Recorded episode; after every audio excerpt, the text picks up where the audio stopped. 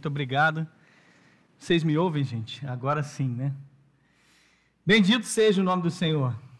Que alegria estar aqui, a emoção, eu estava ali no louvor, me tremendo todinho de alegria. Sabe quando você fica assim tremendo de, de emoção?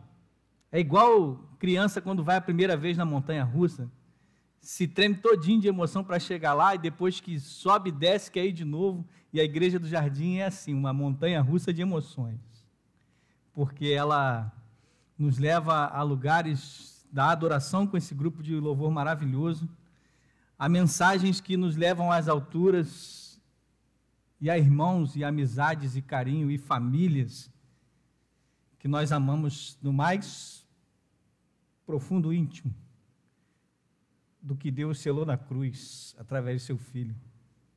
Só ele poderia nos unir assim. De maneira que a minha emoção aqui foi. Reverendo Vladimir, ele faz a apresentação de uma maneira que a gente meio que entra num carrossel também. Eu estou meio parque de diversões hoje, né? a gente entra num carrossel lembrando de todas as coisas que chegaram, que aconteceram para que a gente chegasse até aqui no dia de hoje. Presbitério, exame, seminarista chegando, seminarista trabalhando. Um dia, quando eu encontrei o Will lá na porta da igreja, e ele dizendo: Eu quero vir para cá. Eu falei: Que bênção. Meu irmão Gabriel, a quem eu tanto amo, Vladimir, Tinho, todos vocês, reverendo, a sua família, o Alame, obrigado por pastorear esse homem de Deus que viu, estava falando com a Michelle ali, tá magrinho, gente. Eu falei, deu ruim para mim, né? Eu falei, chegou o troglodita no púlpito, aí reverendo tá magrinho. Brincadeira, viu, gente? Mas esse é, o, esse, é o, esse é o Jardim Guanabara. A gente pode chegar muito à vontade, sem máscaras, sem. Quer dizer, com máscaras, né? Mas a gente pode chegar dizendo da nossa vida, da nossa família, com muita alegria e amor. Amo vocês e é uma alegria estar aqui. Você que nos assiste, você já pode ir aí abrindo a sua Bíblia ou ligando a sua Bíblia no Evangelho de Marcos 11. Você prepara a sua Bíblia enquanto eu vou falar sobre a minha história na casa da Bíblia, o que aconteceu nos últimos dias. E por que que a gente está aqui hoje mais perto, inclusive. Marcos 11, de 1 a 11, você deixa aberto e eu vou dizer para você. A maioria de vocês sabe que eu vim servindo como secretário regional, ou seja, o gestor da Sociedade Bíblica do Brasil no sul do nosso país saí daqui no final de 2017 para me mudar em janeiro de 2018 para Porto Alegre. E aí, quando depois que eu já estava me sentindo gaúcho, com chimarrão na minha mesa, falando tchê, bagual, barbaridade, trilegal, Deus me transfere, depois de um ano, a convite de gerente de Porto Alegre para ser o secretário regional do Sul na nossa secretaria em Curitiba.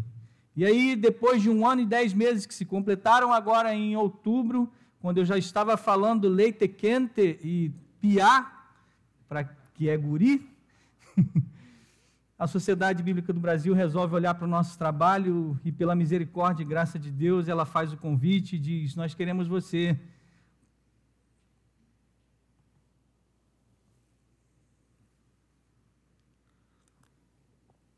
conduzindo a Secretaria Regional de São Paulo. E aí eu fui transferido, meus irmãos. Estou trabalhando em São Paulo.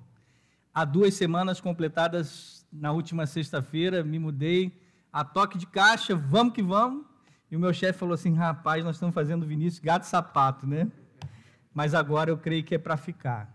O bom é que é pertinho, dá para pegar o carro e vir, dá para pegar uma, umas pernas aí eh, de passagens aéreas e vir para cá também no instante, pega umas promoções e a gente vem feliz da vida. E é isso. E agora eu sou o gestor do Estado de São Paulo, que é um mundo. A nossa só a nossa regional de São Paulo, sem classificar a sede que fica em Barueri. Nós estamos ali bem perto do centrão de São Paulo, na Avenida Tiradentes, 1441. É, se nós fôssemos classificar só essa regional de São Paulo, que toma conta do estado de São Paulo e do Mato Grosso do Sul, então de vez em quando vocês vão me ver levando Bíblia no Pantanal agora. Aí, é, entre as dez maiores sociedades bíblicas do mundo, São Paulo estaria entre essas dez. Então é, é essa responsabilidade que Deus otorgou na nossa vida. E isso graças a Deus, por um presbitério, por um conselho dessa igreja, meus presbíteros a quem eu amo muito, por pastores e por esse pastor que um dia disse: Eu acredito no seu chamado. E nós estamos aqui para servi-lo. Então é isso. Amamos vocês e eu não poderia deixar de dizer que se não fosse a minha princesa, a minha pastora do coração, é ela que diz o sim no final. Eu falei, vamos embora. Ela falou, você está louco. E agora? Gente, numa tarde, o chefe me ligou dizendo da ida para São Paulo e ela já estava vendo um outro apartamento um pouco melhor lá em Curitiba para a gente mudar. Visita marcada. Ela falou: Você está vindo para a visita? Eu falei: Eu estou indo, mas a gente tem que conversar. E visitando o apartamento novo em Curitiba, eu falei: Não vai ser esse, vai ser um outro, lá em São Paulo. Estamos a 400 metros do Mackenzie, na rua Marquês de Paranaguá. Os meninos vão estudar no Mackenzie já estão matriculados lá. Falta o Tiago, que está resolvendo uma coisinha ou outra, mas o Davi já é maquenzista. É. E aí eu faço assim, vou poder fazer assim, deixar os meninos no Mackenzie, andar de volta, atravessar a rua e pegar a estação Mackenzie, 15 minutos eu estou no trabalho. Olha que benção.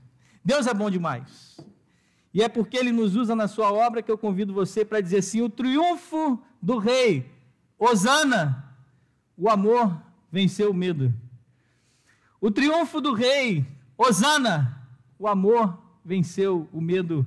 Acompanhe comigo na leitura bíblica do Evangelho de Marcos, capítulo 11, versículos de 1 a 11. Que diz assim a palavra do Senhor: Quando se aproximavam de Jerusalém, de Betfagé e Betânia, junto ao Monte das Oliveiras, Jesus enviou dois dos seus discípulos e disse-lhes: Vão até a aldeia que está diante de vocês e logo, ao entrar, encontrarão preso um jumentinho, o qual ainda ninguém montou. Desprendam o jumentinho e tragam aqui. Se alguém perguntar por que estão fazendo isso, respondam: O Senhor precisa dele e logo o mandará de volta para cá. Então foram e acharam o jumentinho preso, junto ao portão, do lado de fora, na rua, e o desprenderam. Alguns dos que estavam ali, perdão, alguns do que ali estavam reclamaram: O que estão fazendo soltando o jumentinho? Eles, porém, responderam conforme as instruções de Jesus. Então os deixaram ir. Levaram o jumentinho a Jesus, puseram as suas capas sobre o animal e Jesus montou nele. Muitos estenderam as suas capas no caminho, e outros espalharam ramos que tinham cortado nos campos. Tanto os que iam adiante dele, como os que seguiam clamavam: Hosana, bendito o que vem em nome do Senhor. Bendito o reino que vem, o reino de Davi, nosso Pai. Hosana nas maiores alturas. Jesus entrou em Jerusalém, no templo, e, tendo observado tudo, como já era tarde, saiu para Betânia com os doze. Esta é a palavra do Senhor. Vamos orar? Bendito Deus, nós te agradecemos por esse momento e pedimos que a iluminação do teu Espírito cale fundo ao coração de cada um de nós, para que no poder do Evangelho nós saímos aqui transformados pela tua graça e assim praticantes daquilo que vamos ouvir e aprender nessa manhã. Oramos no nome dele que vive e reina, o nosso Senhor Jesus. Amém. Meu querido e minha querida, e você que nos assiste, nos últimos dias nós vivemos as eleições no nosso país, as eleições municipais. E algumas mudanças já ocorreram e outras que estão por vir, como no segundo turno nas 5.570 cidades do nosso país, do nosso Brasil, onde novos e antigos candidatos, prefeitos e vereadores, que terão a responsabilidade de governar o cotidiano de milhares de pessoas. E o que certamente é uma preocupação de cada um de nós.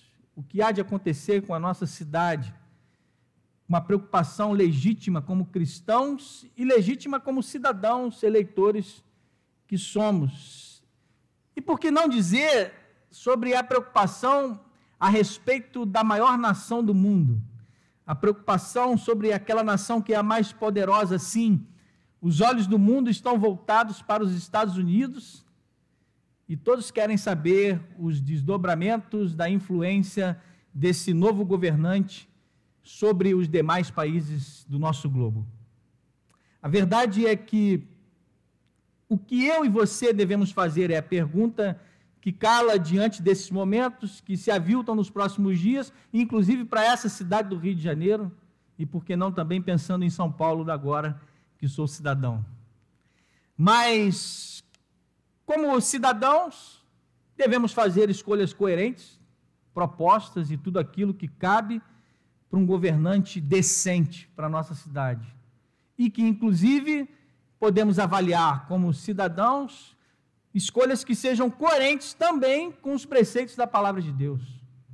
Porque essa bem traz leis e amplitudes que alcançaram o mundo do Ocidente e que, na verdade, o livro que transformou a civilização ocidental ao longo dos anos, formando inclusive as academias, os direitos de igualdade, o sufrágio universal, tudo isso que acontece, é a própria Bíblia que gera. E como cristãos, devemos orar, obviamente, pelos governantes e, acima de tudo, crer firmemente. E é aí que você deve se apegar. Firmemente que, independente do partido ou da pessoa que vai ocupar o cargo do governo, o Senhor ocupou, ocupa e sempre ocupará o trono como rei do universo. Nada foge ao seu controle, inclusive essas eleições. Nada foge, nenhum detalhe escapa por entre os dedos de Deus. Ele e somente ele se utiliza de tudo e de todos nos mínimos. E quando eu digo os mínimos, são os mínimos detalhes para fazer cumprir na minha e na sua vida e no querer dele os seus santos propósitos, os seus santos desígnios. Esse é o nosso Deus que vai utilizar até o momento, desde que você acorda e quando você se deita para descansar. Deus utiliza a sua vida para os seus santos propósitos. É nisso que você deve crer firmemente. Nós estamos vendo neste texto aqui e temos que fazer a comparação entre os quatro evangelistas e você vai perceber que até a entrada triunfal em Jerusalém, todos estão muito preocupados com os ensinamentos e os milagres realizados por Jesus. No entanto, em nenhum dos quatro evangelhos, o ministério público de Jesus é o foco principal. Não é. Eles estão tratando do dia a dia, dos ensinamentos e os milagres que acontecem. E quando chegamos nesse momento da entrada triunfal, cada escritor de evangelho, ele vai retardar a sua narrativa a respeito de Jesus consideravelmente quando nosso Senhor vai fazer a sua visita final a Jerusalém. E é impressionante como que cada um dedica uma, extra, uma extraordinária atenção aos eventos entre o domingo de Páscoa, perdão, o domingo de Ramos e o domingo de Páscoa. Ou seja, o domingo de Ramos e a ressurreição de Jesus. É impressionante como o espaço que é dedicado nesse período de tempo mostra para mim e para você o significado total da vida e do ministério de Jesus revelado nesse trecho, a sua paixão. E é por isso que Marcos vai usar seis capítulos dos 16 do Evangelho para contar a história dos últimos dias da vida do nosso Senhor Jesus.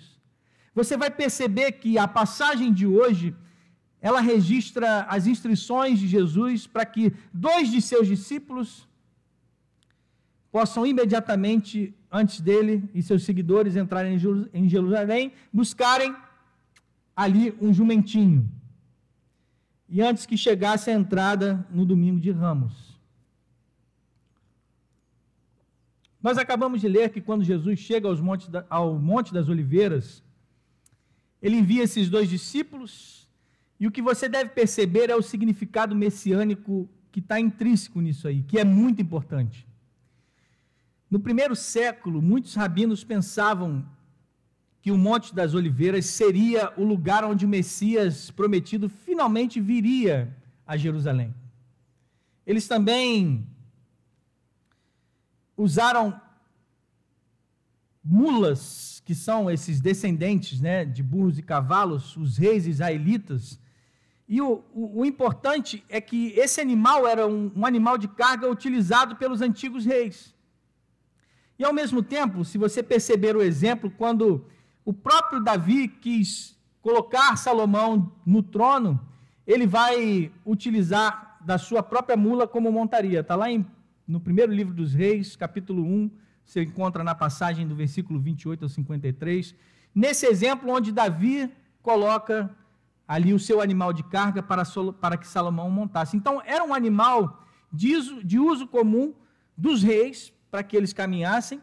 E também a gente lembra até daquele profeta, o Balaão, quando ele sobe na mula lá para tentar profetizar contra Israel.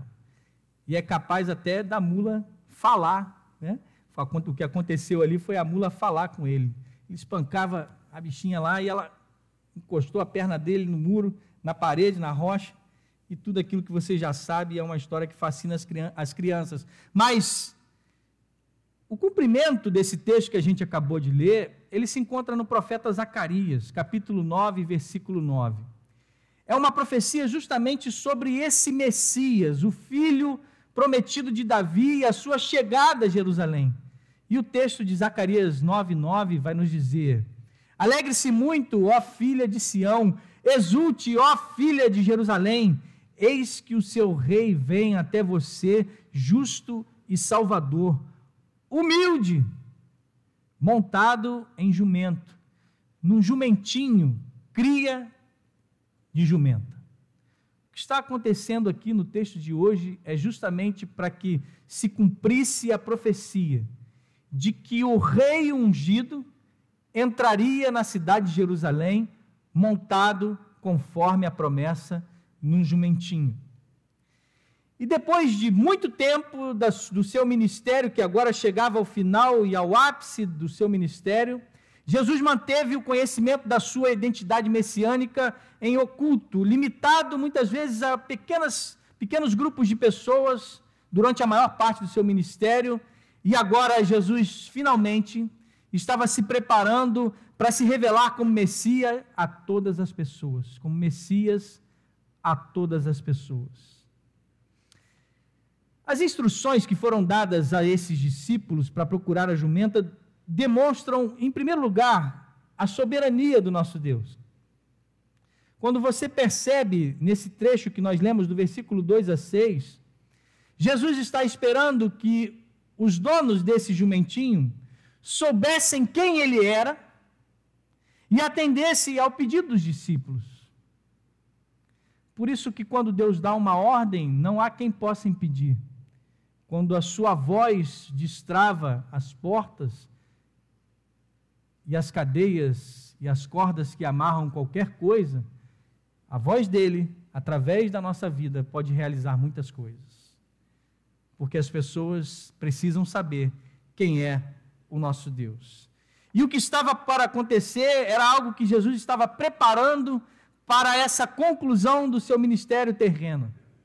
Dessa forma, esse Rei soberano, que adentra agora pelas portas do seu reino para se fazer conhecido de todos, e que ao mesmo tempo entra no dia de hoje, e você que nos assiste, o nosso Senhor Jesus é o Rei soberano que quer adentrar na sua vida e entrar no seu coração, ou seja, no coração daqueles que se tornam os seus súditos, no coração daqueles que não servem um ditador ou um imperador maligno que impõe regras que vão afligir o coração das pessoas, mas um rei soberano e amoroso que vai trazer e cuidar das feridas daqueles que se aproximam do seu trono.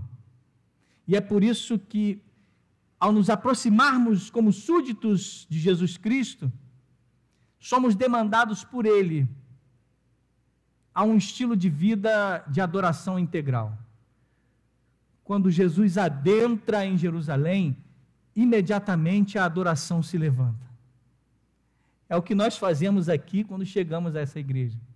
Porque Ele está no seu santo lugar, Ele está no nosso coração, e quando o povo de Deus se reúne para adorar, não há como um coração ficar sossegado diante do Rei dos Reis e não exaltar o seu santo nome. Meus irmãos, eu não sei vocês, mas a hora que o louvor estava tocando aqui, eu estava me segurando ali.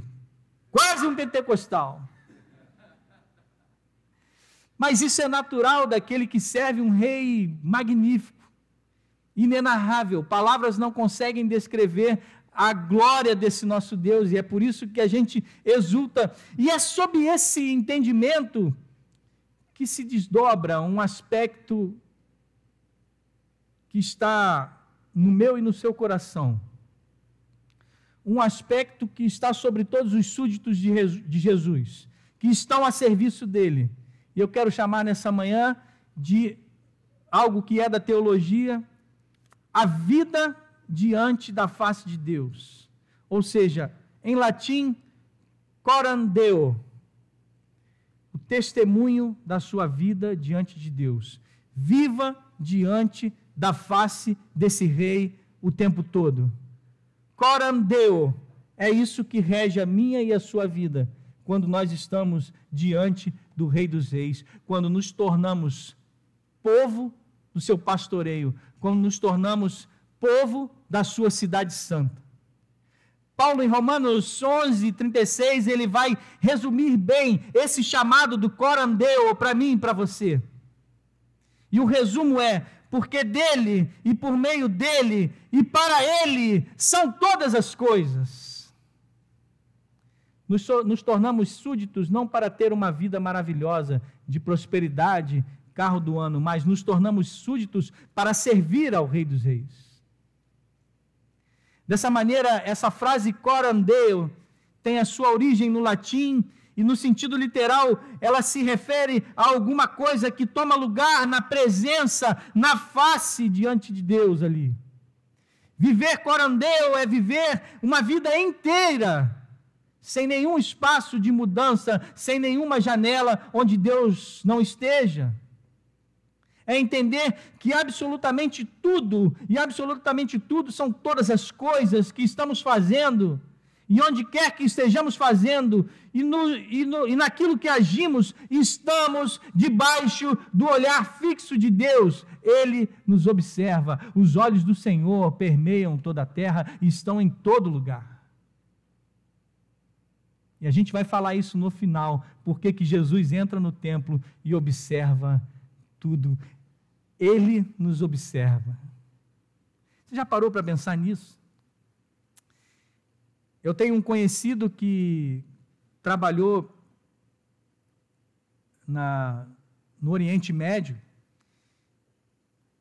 e na religião muçulmana existe uma cidade num determinado lugar que eles chamam da janela onde Alá passa e os seus olhos não conseguem enxergar a janela daquele lugar. E aí, num determinado dia do ano, eles vão para lá quase parecido com o sentido do carnaval no nosso país, para praticar uma festa da carne, porque naquela janela daquela cidade os olhos de Alá não passam ali. Mas com o nosso Deus não é assim. Os olhos do Senhor estão em todo lugar e Ele nos observa. É por isso que esse Deus onipresente em todo o universo não há um lugar que seja remoto que possa escapar do seu penetrante amor. Estar consciente da presença de Deus é também estar muito ciente da sua soberania e de que Ele rege as nossas vidas, inclusive nos momentos muito ruins. Para quem não conhece ainda um pouco do testemunho da nossa história, nós temos três filhos: a Gabriele, o Tiago e o Davi. E o Davi, que essa igreja tanto orou, que é o nosso filho caçula, ele veio depois da perda de duas gestações. E o quanto essa igreja se ajoelhou e clamou para que a gravidez, a terceira gravidez final ali tivesse sucesso. E hoje o Davi está saltando e cantando para a glória de Deus, porque, inclusive, ele é Deus dos montes, mas ele é Deus dos vales. Ele está com você em todos os momentos. E o Davi canta uma música comigo, né? E ele canta uma música assim, é, ele nos observa. Ele canta bonitinho, gente. Vocês têm que ver esse negócio. Um dia eu vou trazer ele aqui para cantar essa música. Mas o fato é que essa experiência uniforme dos santos de Deus é reconhecer que se Deus é Deus, então Deus é realmente soberano na minha e na sua vida. Como já dissemos sobre Zacarias 9:9, que prediz a chegada desse Messias montado no jumento, foi cumprido ali no primeiro domingo de Ramos. E Marcos, então, a partir da segunda parte dessa perícope que lemos, de 7 a 11, ele vai descrever justamente uma aclamação que o nosso Senhor recebeu naquele dia. Aclamação que acabou dando lugar, praticamente uma semana depois, aos apelos para a sua crucificação. O mesmo povo que dizia: Hosana bendito é o que vem em nome do Senhor, é o que dizia, incitado pelos partidos e os fariseus: dá-nos Barrabás e crucifica-o. Engraçado, Gabriel, reverendo Gabriel, é ver o significado do nome Bar Abás, filho do pai. E eles preferem um falso filho do pai, criminoso, solto, para que o verdadeiro filho do pai fosse crucificado por mim e por você. Mas por que um jumentinho? Você pode se perguntar. Por que esse jumentinho específico, inclusive, ali, que estava amarradinho no portão do lado de fora, o que significava que tinha um corredor, uma casa, algo parecido, e que pessoas estavam ali tomando conta daquele animalzinho? Porque o texto vai nos dizer que o qual ainda ninguém montou mostrava um animal intacto, um animal ainda indomado reservado para o uso sagrado do nosso Deus. Assim como foi reservado o fato de que Maria ainda era intacta, ainda virgem, quando concebeu no seu útero e inclusive até o seu nascimento. Porque o lugar soberano de Deus é o lugar que ninguém está, que só ele pode estar, inclusive montado no jumentinho. E por que não dizer também o seu túmulo, que ninguém ainda havia usado, que não houve corrupção naquele lugar, porque o nosso rei é soberano e ninguém pode tomar o seu lugar. O que a gente observa, portanto, nessa manhã é que nada aconteceu por acaso nessa entrada triunfal tudo acontece de forma ordeira e apropriada, como ele mesmo, o próprio Deus, havia planejado. E o que isso significa para mim e para você? Meu querido e minha querida, nenhum detalhe diante de Deus é pequeno demais. Tarefa alguma é sem sentido ou sem importância no reino de Deus. Vamos enrolar um cabo da guitarra aqui. Vamos guardar o baixo. Vamos entregar o nosso dízimo, vamos caminhar para cuidar do templo, vamos carregar aquelas caixas que vão trazer algum material de limpeza para a nossa igreja, vamos fazer algo, e quando você olha, muitas vezes você pode parecer, mas isso é tão sem sentido, e não é! Porque o nosso Deus usa os mínimos detalhes para fazer com que pessoas se aproximem e conheçam o seu soberano e poderoso amor. Dessa forma, saiba que o Senhor está comprometido nos mínimos detalhes da sua vida, assim como foi daqueles dois discípulos.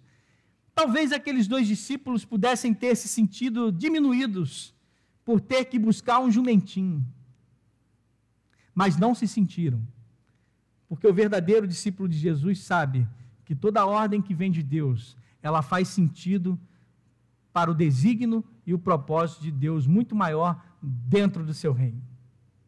Gente, vou contar uma história para vocês de um secretário regional de, de, Belém. E ele é um grande amigo, o pastor Reuel. Talvez ele me ouça depois. E quando ele ainda era uma espécie de promotor institucional, como eu fui, o antigo secretário regional de Belém disse assim: Reuel, eu preciso que você vá é, lá no nosso barco, Luz da Amazônia, levar umas caixas de Bíblias que precisam chegar aos ribeirinhos. Então você se organize para fazer isso. E claro, como todo trabalhador, ele deveria ter se organizado um pouco melhor, viu, Reuel? E a gente deveria ter levado mais gente para ajudá-lo, mas ele não sabia a quantidade de Bíblias. E eram, acho que em torno de duas mil Bíblias. Caixa dessa, gente, para carregar. E ele tinha que chegar de, de madrugadinha porque o barco ia partir. E aí, quando ele se viu, não tinha ajuda nenhuma. Ou seja, teve que carregar o carro sozinho. E teve, quando chegou no barco, só tinha lá o, como é que é o nome? É o piloto, né? Do barco. E o, e o homem meio brutão falou assim: ó, você descarrega aí e coloca no barco. Eu estou ajeitando o barco para partir. Ele falou: meu Deus, diz que Reuel resmungava o tempo todo. Mas tarefa sem sentido, que tarefa sem sentido. E eu estou aqui quebrando minha coluna, tira do carro, bota no barco, tira do carro, bota no barco. E ele foi, inclusive, entrou nessa viagem. E depois de muito cansado, e de horas e horas e horas para chegar numa de, determinada comunidade ribeirinha, eles distribuíram aquelas Bíblias e Reuel volta cansado. Dois ou três anos depois, ele faz a mesma viagem, já como secretário regional, e visita de novo aquela comunidade ribeirinha. E de repente, uma menina, por volta dos seus dez anos, agarra suas pernas e lhe dá um grande abraço e diz: Pastor Reuel, que bom lhe rever. De onde eu te conheço, menina? O senhor, quando veio aqui aquela vez e trouxe uma Bíblia para mim, eu levei uma Bíblia para minha casa. E os meus pais passaram a ler a Bíblia. E eles pararam de brigar. E o meu pai parou de bater na minha mãe. E hoje nós vamos para a igreja e somos uma família feliz. Nenhuma tarefa é sem sentido no reino de Deus.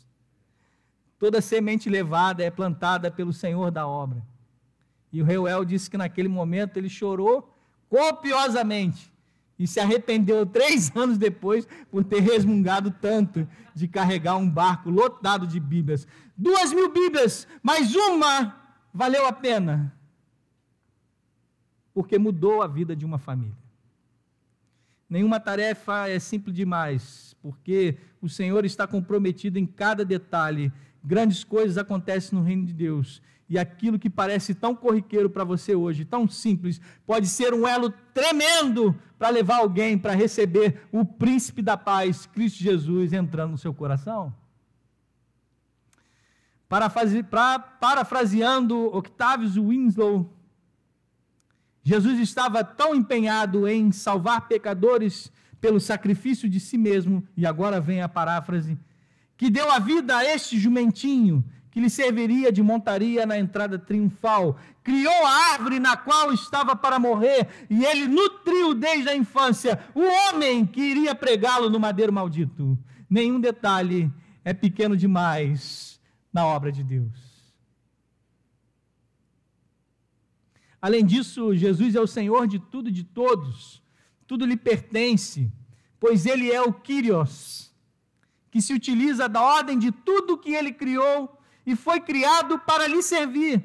Nossa vida, nossa família, nosso trabalho, nossos estudos, tudo, absolutamente tudo, está a serviço do Quírios do universo, o nosso Senhor Jesus. Não há nada que escape ao controle desse. Por isso, quando você ouvir um chamado de Deus na sua vida, no seu cotidiano, dizendo isso ou aquilo, o Senhor precisa neste momento, não hesite sirva, vá, ajude com os seus dons e talentos, ore, estude, ensine, dê a mão ao necessitado em palavra e em ação, para que a sua vida, em todos os detalhes, sejam ramos e vestes, fazendo assim um caminho de louvor para que o Rei da Glória alcance outras vidas. Tudo que você faz é para a glória de Deus. Dessa forma, a resposta da multidão à entrada de Jesus em Jerusalém mostra que eles estavam conscientes das reivindicações messiânicas que Jesus estava fazendo naquele momento.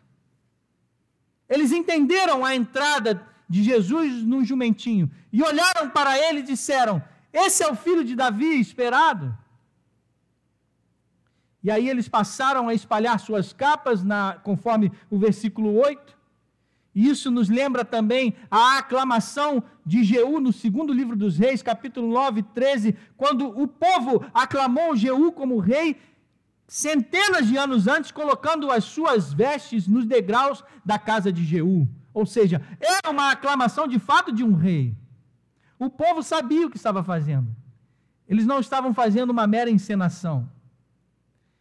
Além disso, a multidão que entrou em Jerusalém com Jesus gritou quando ele veio, dizendo: Hosana, bendito o que vem em nome do Senhor. Hosana significa salvar em hebraico.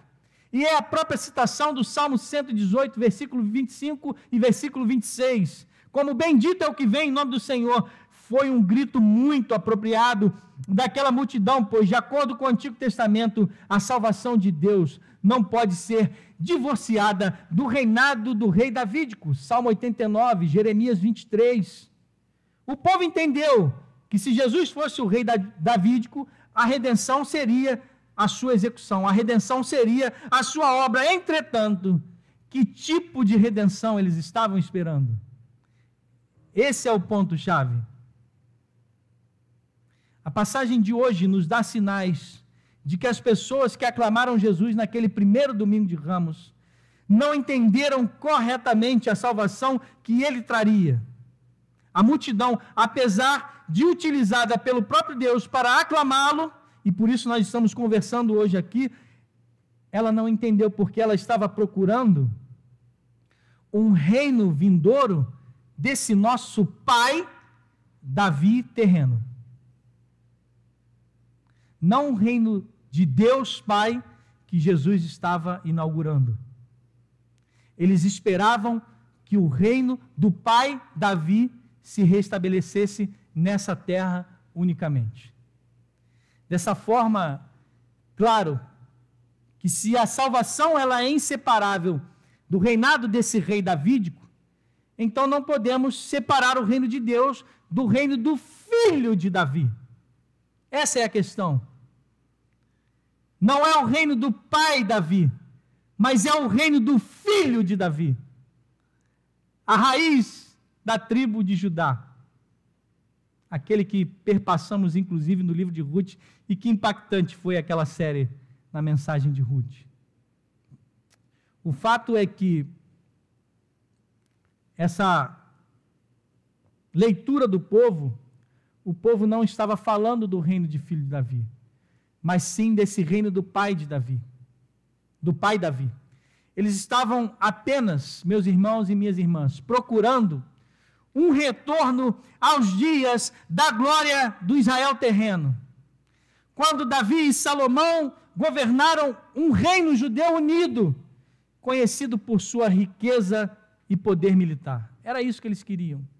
Eles queriam apenas que a sua vida voltasse ao que era antes, para um cotidiano sem Roma.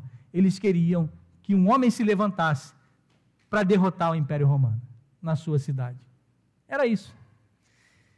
Mas eles estavam procurando por um reino que era principalmente físico e geopolítico, por natureza. E, no entanto, Jesus nos ensinou que o reino de Deus não vem dessa forma. Ele começa pequeno, quase que imperceptível, como um grão de mostarda. O reino de Deus é uma realidade, meu querido e minha querida, espiritual, antes de ser uma realidade física, conforme Marcos 4, de 30 a 32. Os gritos do povo no primeiro domingo de Ramos mostram que eles não entendiam isso, prenunciando a sua rejeição final, quando eles clamam em Marcos 15: crucificam. As pessoas do primeiro domingo de Ramos não entenderam a natureza do reino de Deus e da sua salvação. No entanto, elas estavam corretas ao aclamar esse rei davídico como o portador da salvação. E para mim é isso que importa. Bendito é o que vem em nome do Senhor. Mas não era Roma que precisava ser derrotada. Somente Jesus, o Messias, pode nos redimir de todos os inimigos de Jesus e de nossos verdadeiros inimigos: o mundo, a carne, o diabo e a morte. Esses são os inimigos a serem derrotados na nossa vida. Não é o poder político, não são as ideologias, não são as divisões e os problemas da nossa cidade. Não são os governantes que estão por vir que vão nos salvar. Nós mesmos não podemos nos salvar. A mensagem para mim e para você nessa manhã é que confiemos, ne confiemos nele todos os dias e proclamemos ao mundo que Ele é o único governante e o Rei de todo o universo, o Salvador de toda a terra. O que aconteceu com Jesus em Jerusalém não foi, meu irmão e minha irmã, um acidente cósmico, porque Cristo é o cordeiro morto antes da fundação do mundo, Apocalipse 13. E ele, junto com o Pai, nessa santa e trina reunião, Pai e Espírito, planejaram a sua morte e ainda assim, planejando a sua morte, Jesus permaneceu soberano sobre todos os aspectos dessa morte, mesmo enquanto outros estavam tirando a sua vida, ele a entregou. Porque ele foi soberano na sua morte, sabemos que ela se cumpriu exatamente o que ele pretendia realizar. A salvação é completa e final para mim e para você. O fato é que Jesus estava se dirigindo para Jerusalém, não com o fervor de um guerreiro sentado num poderoso cavalo branco, mas no jumentinho, que era um animal associado com uma busca de paz. Devia ter sido suficiente para mostrar a todos aqueles que estavam chegando que ele era o príncipe da paz que por ser aquele um animal de carga, que Jesus estava ali para aliviar os seus corações, levando os seus fardos da dor e do pecado, para lhes deixar o fardo leve do amor do reino de Deus. Era isso que, inclusive, aquele animal de carga significava. Eu venho montado nesse animal de carga, porque eu levarei a carga de vocês. a tragédia do medo do porvir, onde muitas vezes nós pensamos que as soluções virão apenas pelas mãos daqueles que nos governam, como o povo pensou que Jesus era uma solução terreal e política para as suas necessidades materiais apenas, essa tragédia foi vencida pelo triunfo da paz e do amor de Cristo, que só Ele pode dar. Jesus não evocou deliberadamente uma manifestação sem sentido. Ele entendeu completamente que o entusiasmo daquela massa provocaria, e esse é o ponto-chave também, a ira dos líderes de Jerusalém. Ele sabia que ao adentrar naquele momento, como um rei de paz que ele o era e o é, e sempre há de ser, que aquela aclamação do povo provocaria a ira dos líderes religiosos. E isso foi o seu plano também, para que agora sim, naquele momento, depois de muito tempo, de alguns anos, escapando das mãos dos fariseus que queriam lhe matar, ele disse: Agora eu vou me entregar. Este é o momento. Depois desse cinturão que ele faz na geografia dos três anos do seu ministério, ele chega ao núcleo do centro religioso para dizer: Agora eu, eu me entrego, porque eu sou o rei soberano. Dessa maneira, Jesus não tinha vindo do céu simplesmente para ser um rei terreno. Ele veio para sofrer a morte mais cruel e dolorosa no lugar daqueles a quem o Pai havia lhe dado. Portanto, ele amou pecadores de forma tão intensa que veio do céu para a terra, sim, para viver um inferno de sofrimento nessa terra, para que ele pudesse nos salvar. Assim, da perspectiva de Jesus, bem como de todos aqueles que pela graça de Deus o adoram, pelo realmente por aquilo que ele é. O domingo de Ramos foi uma entrada triunfal do amor, onde o amor venceu todo medo. E aquele que te chama hoje, meu querido e minha querida, para um corendeu, ou seja, uma vida totalmente dedicada a Ele, é o Senhor do lugar da adoração. E eu quero terminar essa mensagem justamente no versículo 11. Reverendo Gabriel, eu sei que a gente está com o microfone, mas eu estou com saudade de ouvir sua voz. Você pode ficar de pé e ler o versículo 11 com o microfone aqui para nós?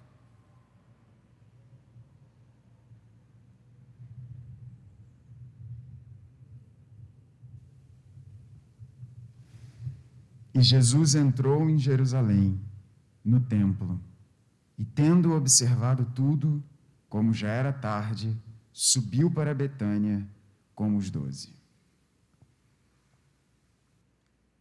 O Rei soberano entra no lugar de adoração.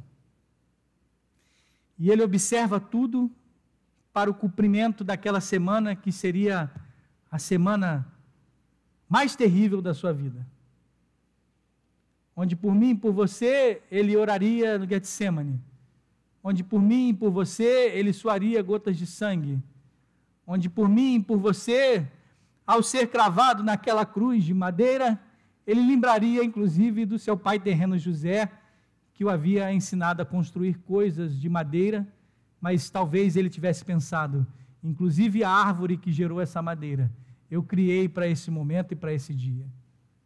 Esse rei que coordena todas as coisas e adentra no templo para observar se tudo está pronto, é o mesmo rei que entrou no verdadeiro lugar de adoração na sua vida nos dias de hoje. Esse é o edifício que nós adoramos em comunidade e que, inclusive, estamos limitados, mas a igreja não parou na pandemia. E ela continuou adorando no verdadeiro lugar, no coração e no centro de cada um de nós. Em cada família que se reuniu atrás de uma tela de computador, de, de dispositivo, seja lá o que for, para reunidos, o verdadeiro lugar de adoração, que é o coração, estava tudo perfeito e pronto para a entrada todos os dias do Rei soberano, o Príncipe da Paz.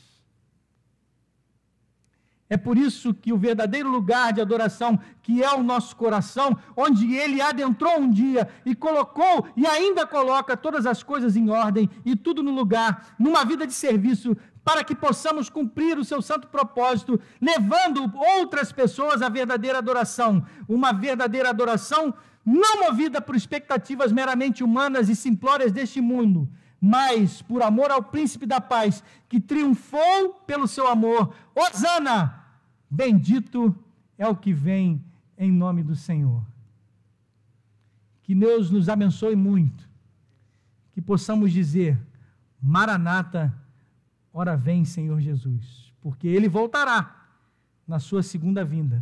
Dessa vez, não montado no jumentinho, mas montado em seu cavalo branco. E na sua coxa está escrito: Rei dos Reis, Senhor dos senhores, para julgar a todos e levar a sua, no, a sua noiva para a Nova Jerusalém, a cidade santa. A sua vida é para a glória de Deus. Que Deus os abençoe muito. Amém.